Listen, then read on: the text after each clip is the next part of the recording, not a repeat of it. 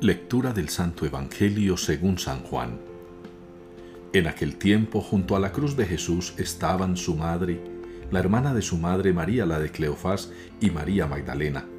Al ver a su madre y junto a ella al discípulo que tanto quería, Jesús dijo a su madre, Mujer, ahí está tu hijo.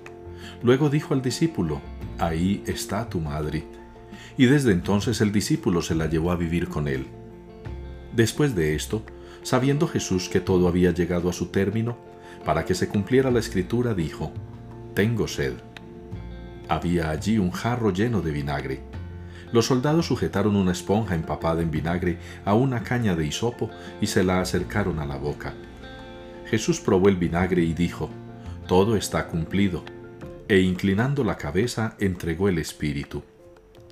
Entonces los judíos, como era el día de la preparación de la Pascua, para que los cuerpos de los ajusticiados no se quedaran en la cruz el sábado, porque aquel sábado era un día muy solemne, pidieron a Pilato que les quebraran las piernas y los quitaran de la cruz. Fueron los soldados, le quebraron las piernas a uno y luego al otro de los que habían sido crucificados con Jesús. Pero al llegar a él, viendo que ya había muerto, no le quebraron las piernas, sino que uno de los soldados le traspasó el costado con una lanza e inmediatamente salió sangre y agua. Palabra del Señor. Qué pregón tan glorioso para ti, ciudad de Dios. Es la respuesta que nos ofrece la liturgia de hoy para el Salmo 87. Qué pregón tan glorioso para ti, ciudad de Dios. ¿Y cuál es la ciudad de Dios? La del cielo, la Jerusalén celestial, el banquete eterno el reino. También nosotros somos ciudad de Dios, en la medida en que seamos capaces de sentirnos desde ya ciudadanos del cielo. En la medida en que seamos capaces de sentirnos verdaderamente el pueblo de Dios, sus preferidos, sus hijos, sus predilectos.